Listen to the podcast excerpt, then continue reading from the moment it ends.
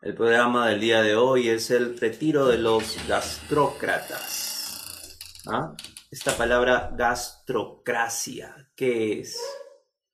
Em, hemos vivido en realidad en un contexto y en un feudo de la gastrocracia, de los gastrócratas. Eh, un país que ha estado siempre orgulloso de su oferta y su diversidad culinaria.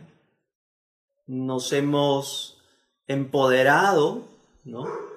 Nuestra tal vez alicaído eh, inconsciente colectivo y hemos creído que mediante la oferta de potajes variopintos, ciertamente suculentos, eh, no a todos los estómagos, pero quizás sí a los que lo merecen.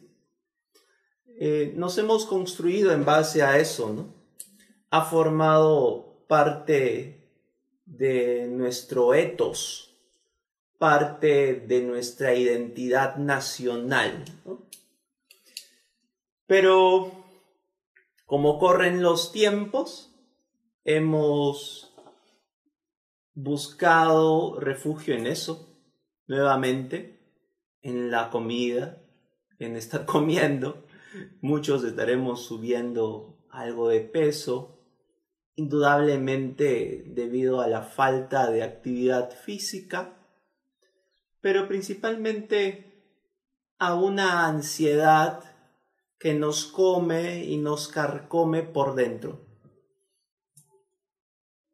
Y esos vacíos que no son pagados con las imágenes, eh, el homo videns que somos, pues lo nos retribuimos a nosotros mismos y nos consolamos ante esta inamovilidad con la comida, con la bebida.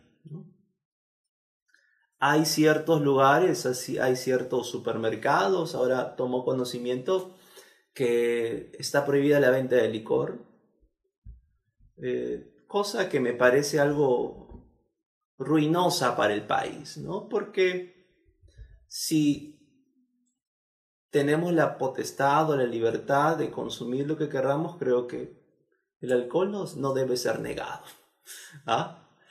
Em, pero esta parte, esta columna que estoy perorando en este momento, va a raíz de saber si es que hemos hecho bien en el aspecto de construir una identidad nacional a partir de ser gastrócratas, a partir de ser los poderosos de la comida y del estómago. Em, y el actual contexto y el actual escenario nos pinta que no es así. ¿no? Nos pinta que simplemente hemos sido envanecidos ¿no? por eh, esos eh, rudimentos, eh, obviamente tan esencial como es la comida, ¿no? Pero en realidad esto nos sirve de ejemplo, ¿no? nos sirve para pintar cómo hemos sido en estos días, en este tiempo, el espíritu nacional, siendo exacerbado para lograr eh, legislar en el hemiciclo el día del arroz con pollo o el, el día del ceviche o el día del pisco, ¿no? Que por supuesto engloba y a él subyacen intereses económicos de eh, incipientes comercios o industrias vitivinícolas o pisqueras, por supuesto. Pero ¿Cómo es que hemos, nos hemos encerrado en nosotros mismos y nos hemos puesto a pensar con el estómago. Y ahora estamos en esta situación donde buscamos qué hacer en estos días, cómo aprovechar estas circunstancias. Y hace poco han salido por los medios de comunicación, por la televisión nacional y otros canales, algunas emisiones, ¿no? Para lo que es eh, la educación a distancia en los colegios escolares en el país, ¿no? Vamos a ponernos en los audífonos para que se escuche un poco mejor, ¿sí? Muy bien, creo que con esto vamos a poder mejorar el audio. Eh, entonces estábamos hablando acerca de las clases, ¿no? Acerca de las clases que ya han iniciado eh, en modalidad virtual, en muchos centros. Es un esfuerzo del, gobierno interesante, ¿no? Es interesante. Eh, que algunos chicos puedan educarse mediante la pantalla, ¿no? Ahora, ¿quién no lo hace, por supuesto? Pero eh, el tema el tema aquí es simplemente, por ejemplo, una, cosa que puede servir para, para graficar esto, ¿no? Eh, hay, hay, por ejemplo, la foto de una niña que está eh, viendo la televisión, tratando de educarse, eh, con su uniforme escolar, ¿no? Y por ahí dicen qué inocencia, ¿no? Qué inocencia de esta niña que piensa que está yendo a la escuela, ¿no? Y yo diría que más que inocencia es compromiso, ¿no? Hay una teoría del conductismo eh, basado en un experimento que hicieron eh, en las Fuerzas Armadas estadounidenses, en las cuales eh, usaron como sujetos de prueba a pilotos de combate, ¿no?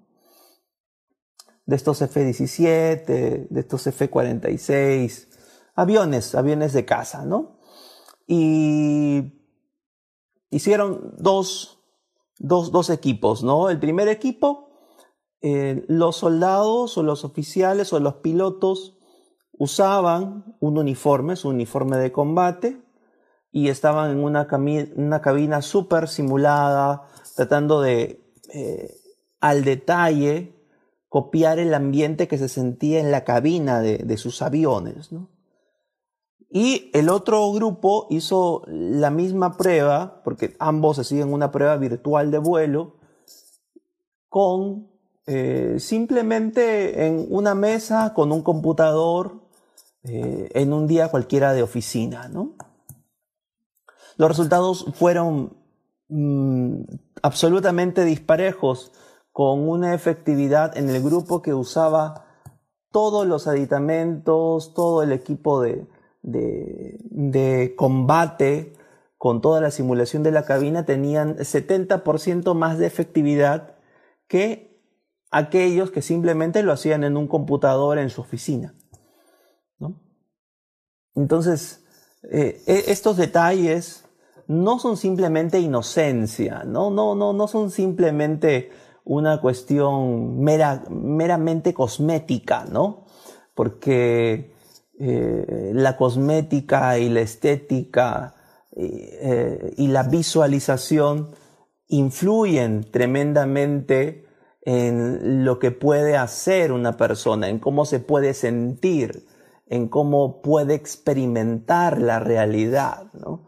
Más aún, como decía Sartori, en esta era del homo videns, ¿no? El homo videns, el hombre que ve, ¿no? Estamos más que cualquier otro sentido, el sentido de la vista es el hiperestimulado en por lo menos este siglo que ha pasado y estoy seguro que en este siglo también en el cual estamos perviviendo, ¿no? Así que eh, indudablemente esa niña no, yo no la creo inocente, más bien creo que es una niña comprometida, una niña que entiende, porque los niños vienen con una programación a veces distinta a la de los padres, felizmente, felizmente, y, creo que le, irá muy bien, ¿no? Sin embargo, este es un esfuerzo del gobierno y, claro, yo creo que va a ayudar bastante. Creo que Amauta Radio también por ahí tiene un programa la Escuela del Aire y en fin, en toda su programación también pasa programas culturales, ¿no? O de opinión como, como el presente. Sin embargo, es, una apertura, ¿no? Es, es una puerta. Pero si queremos realmente educar a los niños, simplemente déjalos en la biblioteca, ¿no? Simplemente quítales por un momento el iPad o la tablet o la computadora, ¿no? Desde luego que la educación en este momento es innegable que, por ejemplo, ¿no? Eh, en el equipo eh, en el cual trabajo y dirijo, que nos dedicamos también a la educación online, a la educación virtual. Estamos buscando mejorar nuestros servicios, nuestros productos. Eh, por ahí estudiamos cómo se usa Zoom, por ahí estudiamos cómo se estudia Click Meeting o, o GoToWebinar, que son plataformas online que proveen educación a distancia, ¿no? Y trabajamos con profesores de varias ciudades y se hace de una manera impecable y excelente, ¿no? Y claro, eh, también he escuchado que algunos padres se quejan porque algunos colegios privados han iniciado clases mediante estas plataformas.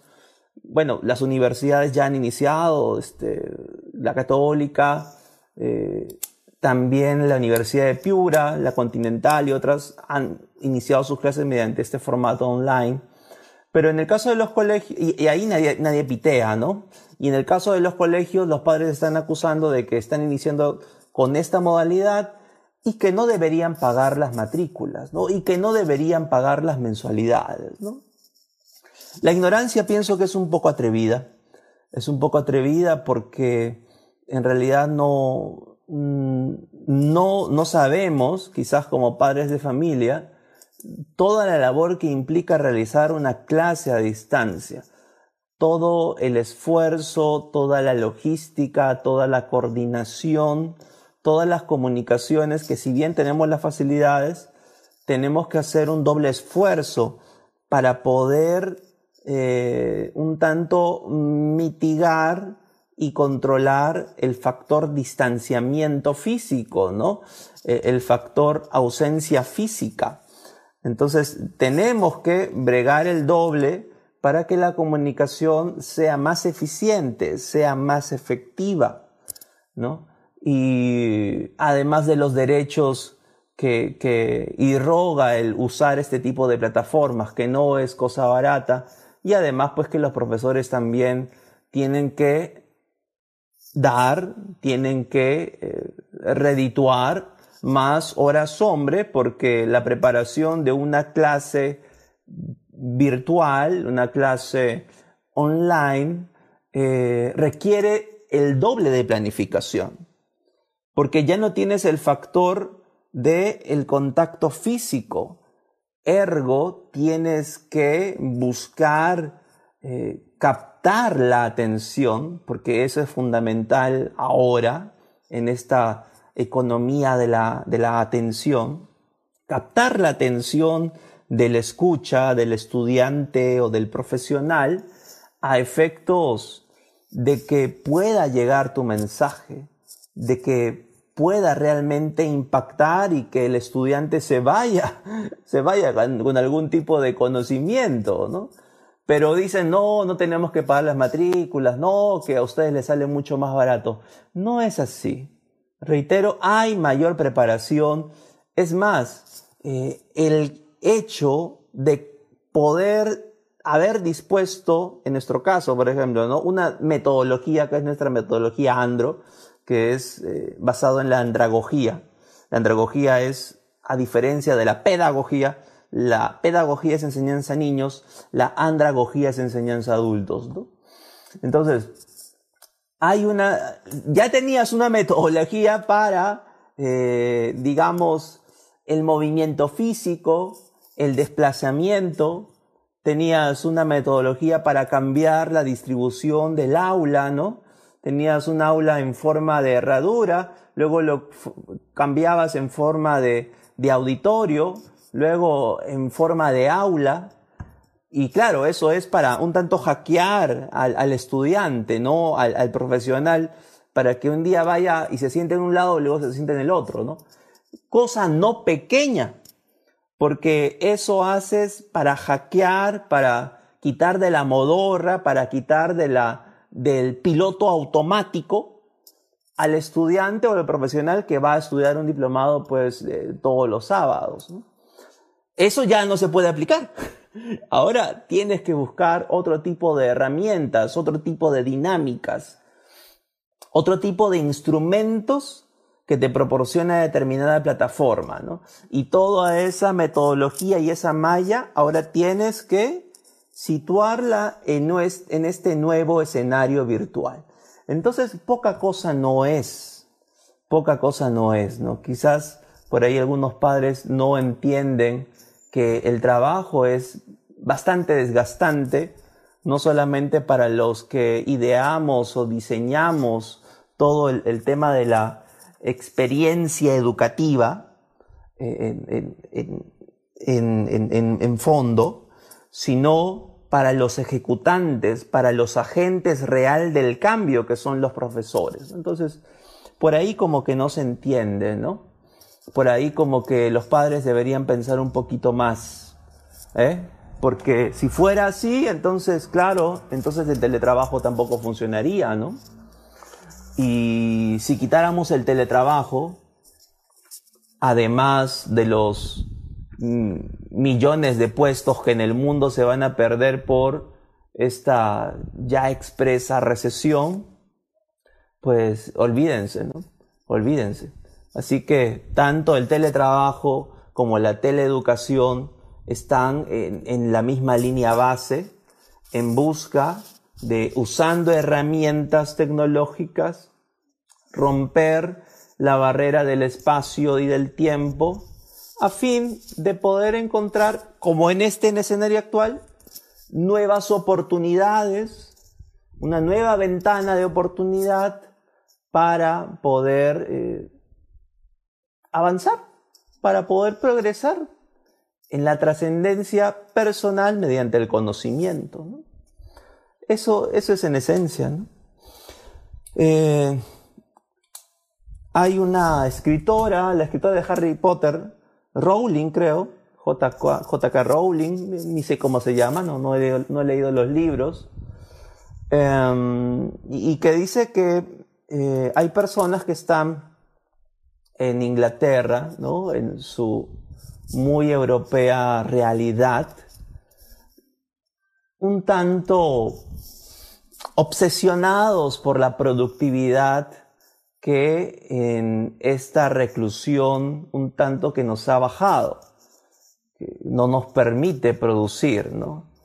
Y ataca a esos coaches de vida, a esos entrenadores de vida, de que no estén achacando a las personas el hecho que tenemos que producir, que no importa que Isaac Newton haya desarrollado derivadas del cálculo o teorías del cálculo cuando estuvo en la peste, ¿no? Eh, y hay, hay, varios ejemplos, ¿no? De personas que eh, mediante estos retiros inopinados y causados por fenómenos externos a su voluntad, han desarrollado pues, obras interesantes. ¿no? Pero la señora Rowling no vive pues en esta realidad. ¿no?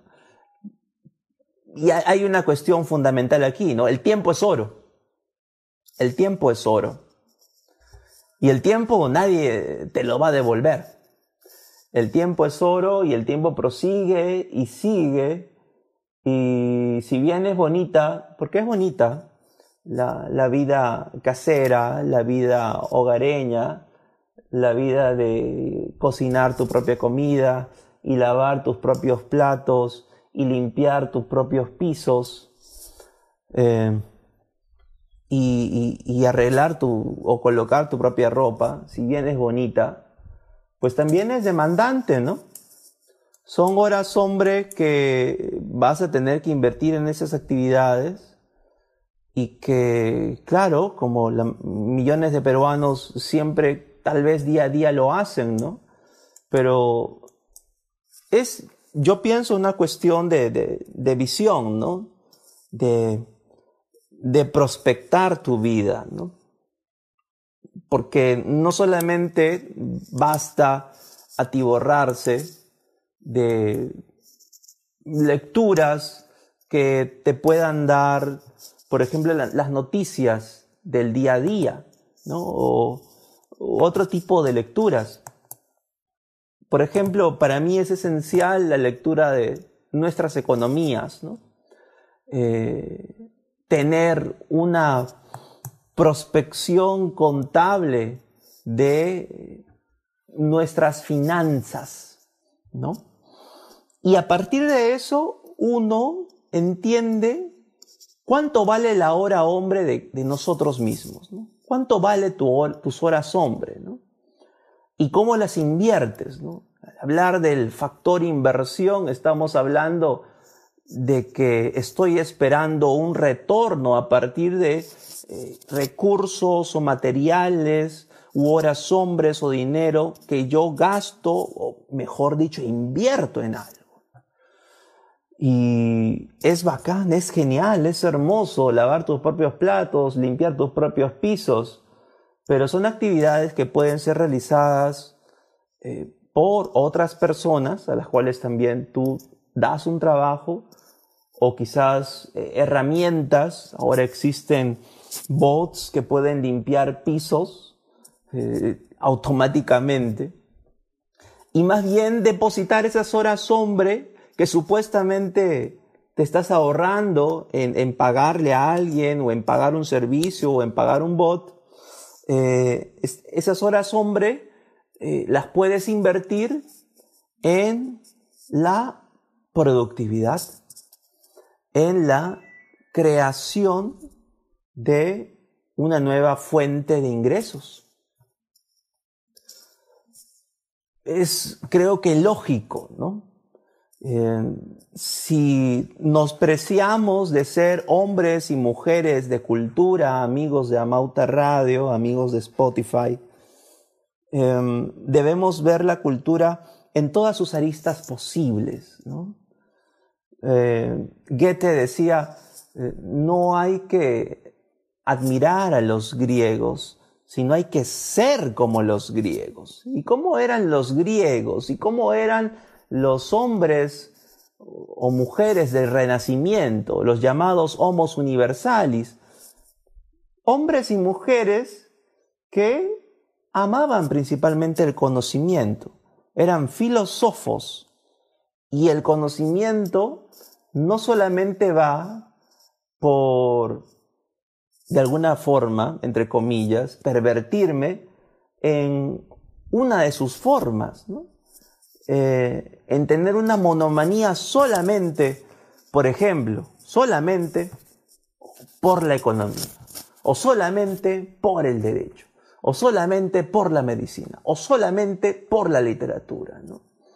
Sino tener una visión mucho más global, ¿no? No solamente ver un árbol, sino ver el bosque, ¿no? Y cuando tú profundizas en ese conocimiento, irremediablemente empiezas con la literatura y llegas a ciertos conceptos o fundamentos económicos. O cuando comienzas en eh, la eh, literatura, llegas a ciertos conocimientos básicos de matemática. Entonces, poco a poco uno se va desarrollando. Desde luego que uno tiene eh, ciertas aptitudes naturales, ¿no? Ciertas facilidades para determinadas materias o determinadas destrezas. Pero, y aquí entra de alguna manera esta zona del miedo o la zona de confort, siempre nos conformamos en aquello en lo cual somos buenos. Y mm, no podría culparnos, amigos, porque es difícil el poder entrar en un nuevo país de conocimientos y posibilidades sin hablar su propia lengua. ¿no?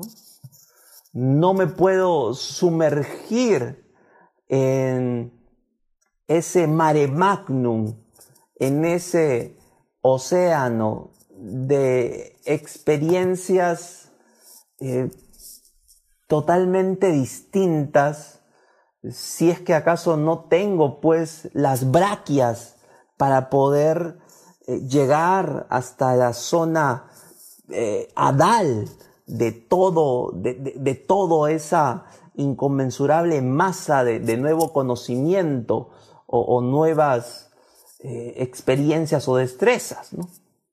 Es poco a poco, indudablemente, ¿no? Es siendo primero el tonto, es siendo primero el bebé, el torpe, ¿no? Se inicia así, se inicia así, cuando quieres adquirir una nueva competencia o una nueva habilidad. Eh, hace poco yo me dedico también a eh, entrenar a mi equipo en ventas, a motivarlo, a tratar de detectar cuáles son sus motivaciones y en base a sus motivaciones el poder mostrarles determinadas ventanas de oportunidad o puertas de posibilidad. Y conversaba con una joven, ¿no? que tenía todas las aptitudes, por ejemplo, para realizar ventas. ¿no? Eh, y ciertamente, a veces hemos visto a, las ventas ¿no? como una cuestión de comerciantes, una actividad básica, como una función residual de la sociedad, ¿no? Eh, en la cual solamente ejercen los bajos de espíritu, ¿no? Eh, cosa absolutamente desastrosa, ¿no?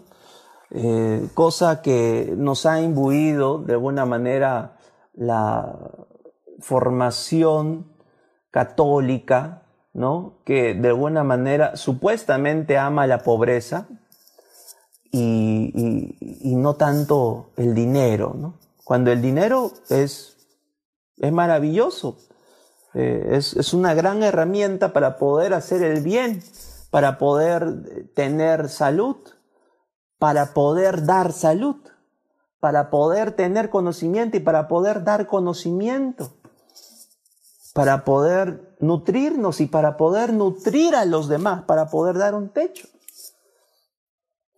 Eh, entonces, la actividad de las ventas, yo le mostraba a esta joven que, quería hacer televentas en este tiempo, porque bueno, ahorita lo que estamos haciendo muchas empresas es televentas, pero como ya quizás nosotros ya lo hacíamos antes, así que no hay ningún problema, ¿no?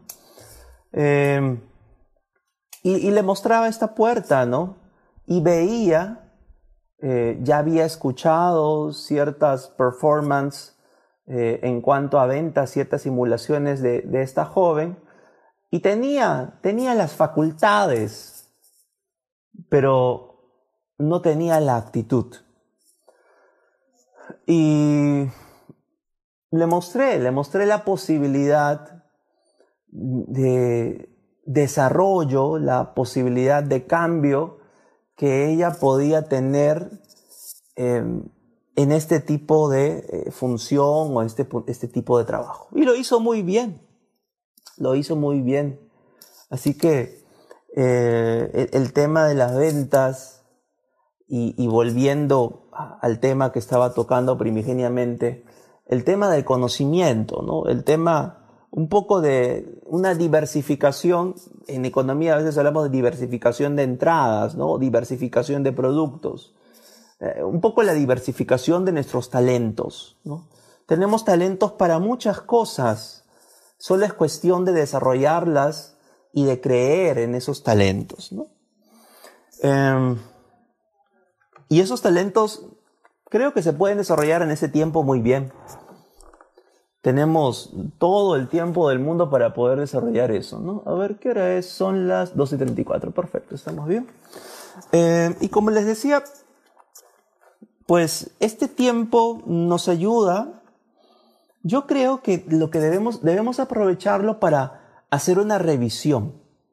hacer una revisión de, que, de qué pequeñas cosas, de qué pequeñas molestias, eh, de qué pequeñas tareas hemos ido pateando, pateando no solamente en el día a día, ¿no?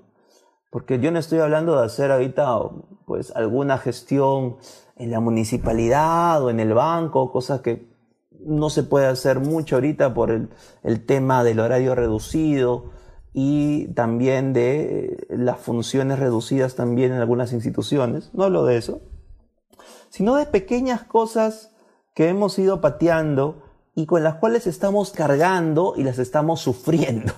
¿ah? Porque todos los días estamos sufriendo supuestamente pequeñas cosas que pensamos que son llevables, ¿no? Y que más bien eh, el hecho de estar resolviéndolas es sumamente costoso, ¿no? Pero hay cosas que son fáciles de lograr, ¿no? Por ejemplo, ya estoy siguiendo una maestría con una universidad española y siempre estaba leyendo eh, ciertos PDF, ciertos libros en la web de esta universidad, ¿no? Mediante la tablet. Eh, pero yo tengo ahora un, tengo un Kindle, eh, es esta, este libro o este cuaderno electrónico de Amazon. Y es, es, bien amigable con la vista, porque ahora, claro, me encanta leer en papel, me encanta leer eh, libros, textos físicos, tocables, olibles, rayables, eh, eh, dejar marginalia en ellos, ¿no? Es genial. Em, pero también quería eh, poder leer mi maestría y esas lecturas de mi maestría en un formato más amigable, ¿no?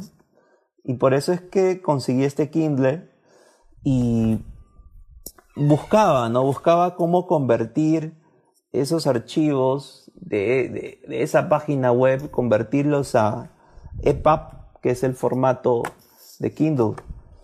Y por ahí lo hice, bajé un programa y ese programa eh, tenía algunos pasos un poco, eh, un poco complejos, no sé si complejos, pero demandaban un tiempo. Y ahora descubrí, por ejemplo, que simplemente el Kindle tiene un correo electrónico y le pongo en el asunto la palabra convert, convertir, y automáticamente ese PDF que yo envío a, mi Kindle se convierte en EPUB y, se ve muy bien. Se ve muy bien. Entonces, mm, lo hice como tomándome quizás unos minutos, haciendo una nueva búsqueda de Google eh, y encontrando soluciones, ¿no? Soluciones a, a, cosas que no son, pues, claro, la solución de mi vida, pero son soluciones que hacen más fácil los procesos, que acortan los tiempos, que acortan los costos, ¿no? También eh, estaba practicando algo de caligrafía eh, para mejorar pues este mi, letra que es sumamente horrible. Pero, eh, y así, ¿no? Y, por ahí este, tomé algunas pequeñas clases, unas pequeñas cosas y corregí, corregí algunas cosas que, eran esenciales. Entonces, creo que este tiempo nos sirve para eso. Nos sirve para corregir pequeños detalles que en realidad no son pequeños si son repetidos constantemente. O sea, son pequeños viendo desde el microscopio, pero desde un macroscopio, desde una visión de bosque y no de árbol, pues son actividades cotidianas, rutinarias y que nos arrogan eh, pérdidas de tiempo eh, y esfuerzos innecesarios. ¿no? No estoy, no estoy en contra del esfuerzo, ¿no? Muchas cosas hemos conseguido por el esfuerzo y principalmente de nuestros padres, ¿no? porque actualmente el concepto de esfuerzo ha quedado deslucido eh, eh, en contraposición al concepto de innovación. ¿no? Buscamos ahora más innovar que esforzarnos y qué duda cabe que es mucho más redituable. ¿no? El encontrar soluciones tecnológicas, ya lo tecnológicas en el sentido más amplio de la palabra, no solamente en cuestiones computacionales o programables, sino hablando de tecnología en función a todo lo que pueda ser constituir como tecnología.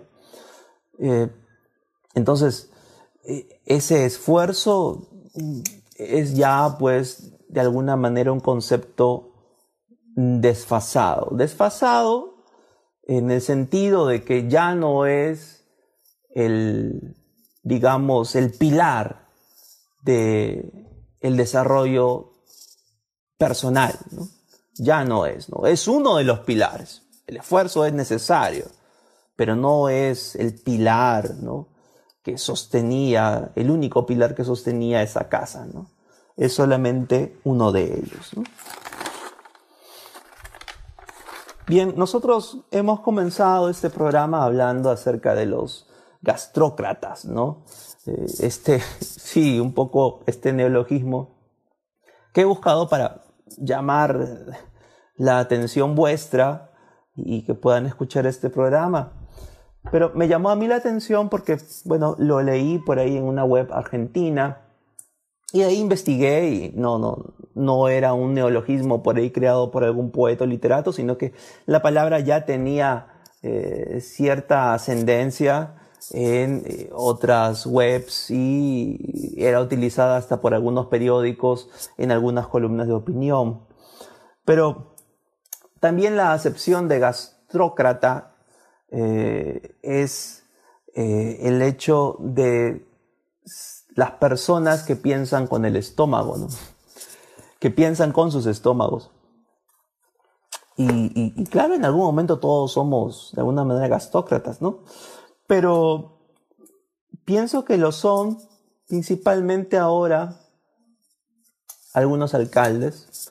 Eh, he concurrido a la triste experiencia de poder escuchar a algunos alcaldes em, y, me pregunto cómo han llegado ahí, ¿no? ¿Cómo han llegado ahí, no? ¿Con, qué piensan, no? no em, es el, dilema de la vaca en el tejado, ¿no? No sabes cómo semejante animal ha llegado tan alto. Pero llegan. Y en manada. Y te cornean. Pero están ahí, ¿no? Están ahí. Y no solamente son ellos, también apreciamos ahora, asistimos a un espectáculo de estos tiempos. Ahora los periodistas son censores de la moral, eh, son sacerdotes peregrinos que exhortan a los malos espíritus de aquellos que no acatan el aislamiento. ¿no? y que ellos, como hombres y mujeres justos, dignos, pues usan un celular o usan una cámara como si blandieran una espada. Creo que el periodismo, ese periodismo de censor de la moral, ese periodismo de policía del pensamiento, es un periodismo que parte del hecho de que nuestros periodistas pues no están pues bien capacitados, no están bien educados, no, han visto la, franja de, educación que ahora Vizcarra está poniendo en, algunas televisoras o cadenas radiales. Simplemente parten de eso, ¿no? parten de uh, de lo que ven. Eh, simplemente hacen una apreciación bastante somera de la epidermis de los problemas sociales, de la cutícula de, los fraudes, y más bien a los poderosos, pues les, les dan la bienvenida, ¿no? Les dan la bienvenida con hojas de palma, Los saludan, les echan granos de arroz a sus pies, En una boda incestuosa, ¿no? Entre el periodismo y el poder.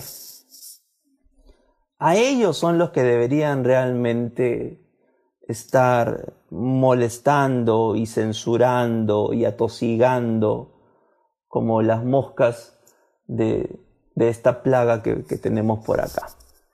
A ellos deberían ser, deberían convertirse en plagas, pero para el poder.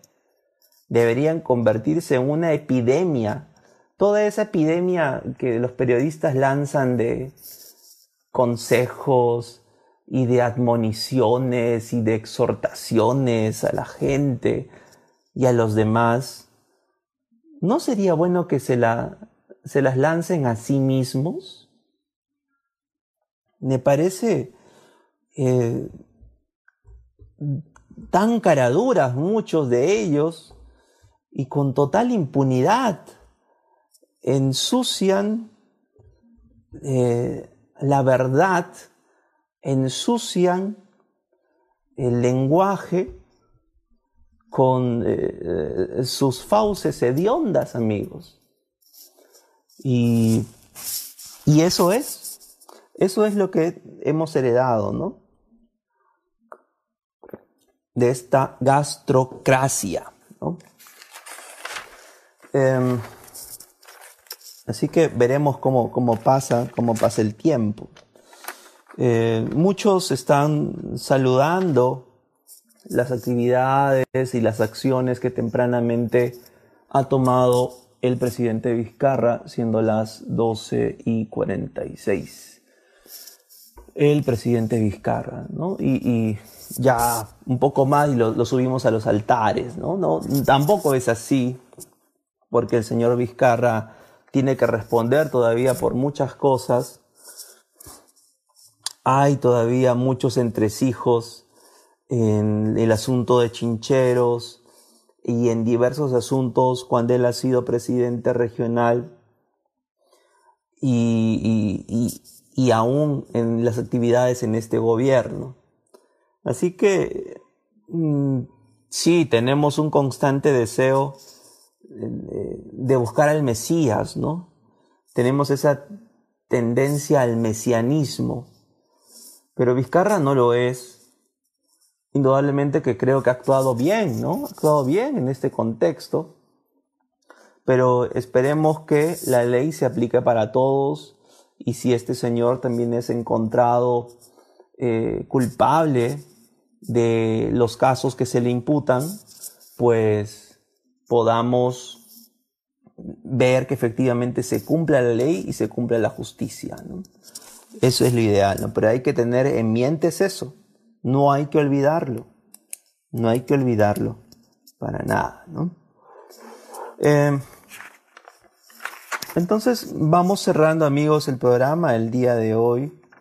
Hemos hablado un poco acerca de, utilizando este neologismo de la gastrocracia o los gastrócratas y el retiro de los mismos, eh, un poco haciendo un mea culpa de nuestra cultura en base a simplemente nuestra comida y que, oye, hay que invertir en otras cosas, ¿no?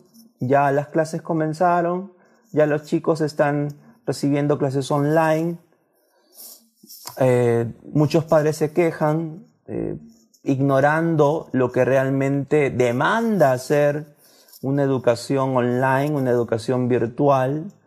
Eh, señores padres de familia, no hay que ser mezquinos y no hay que ser ligeros al momento de lanzar, pues, claro, yo entiendo, nos están tocando los bolsillos y encima no recibimos dinero, y queremos pues que los colegios o las universidades pues eh, no nos cobren, pero no cobrar implica no pagar tampoco a sus profesores, a, puestos de trabajo.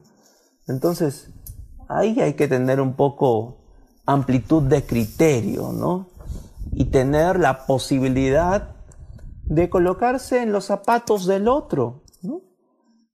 Facultad que tal vez hemos perdido por un ombliguismo rampante y, pensando que somos acaso el centro del universo y, los más afectados de la crisis y que somos los únicos que tenemos problemas o, carencias, ¿no? Y carencias la vamos a tener todo. Ya han hablado los especialistas acerca del efecto riqueza, ¿no? Esta recesión va a golpear a todos nosotros, a todos los componentes de la economía los ricos van a ser menos ricos y los pobres van a ser más pobres. Y los clase media, pues el tema con la clase media es que existe una clase media, clase media baja, una eh, clase media emergente y una clase media típica o alta.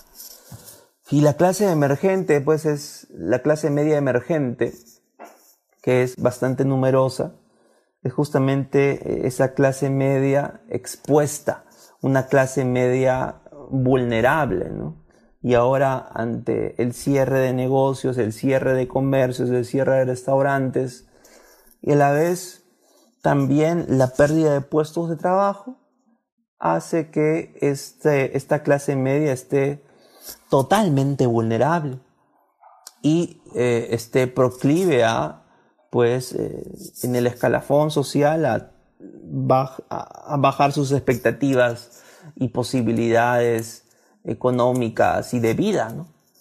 Y, esto es lamentable, pero esto es lo que está sucediendo. ¿Qué hacer? ¿Qué hacer en esta perspectiva? Yo pienso que es invertir en educación, en educarnos a nosotros mismos, en adquirir nuevas competencias, Hacer presupuestos, por supuesto, es esencial, hay que hacer un presupuesto. Muchos no hacemos presupuesto, hay que hacer un presupuesto en aquello que gastamos mensualmente, qué gastos podemos ahorrar. Yo creo que el uso de la bicicleta, tal vez no en la ciudad de Lima, ¿no? Pero sí en algunas partes puede ser una herramienta que nos ayude, uno, a estar bien de salud, eh, y en, segundo, y, más importante aún, el hecho de poder seguir manteniendo el aislamiento social, porque esta, eh, este confinamiento en, en, algún momento va a terminar, pero el virus va a seguir. La vacuna recién va a llegar dentro de un año, así que la bicicleta yo creo que es una herramienta esencial. Haces ejercicio, ejercicio y además, oye, eh, no gastas en gasolina o no gastas en pasajes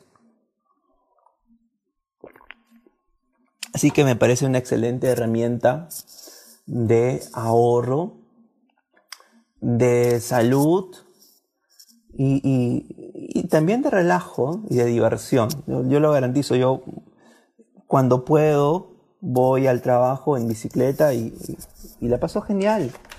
Avanzo mucho más que los carros, avanzo mucho más que el tráfico. Así que eso yo creo que es un punto más a favor de eh, el uso de la bicicleta. Bien amigos, entonces esperamos que este programa haya sido de su agrado. Hemos estado hablando un poco acerca de la educación, un poco acerca de las ventas también. Yo me dedico justamente a eso, tengo una empresa de educación online y también de capacitación y de consultoría.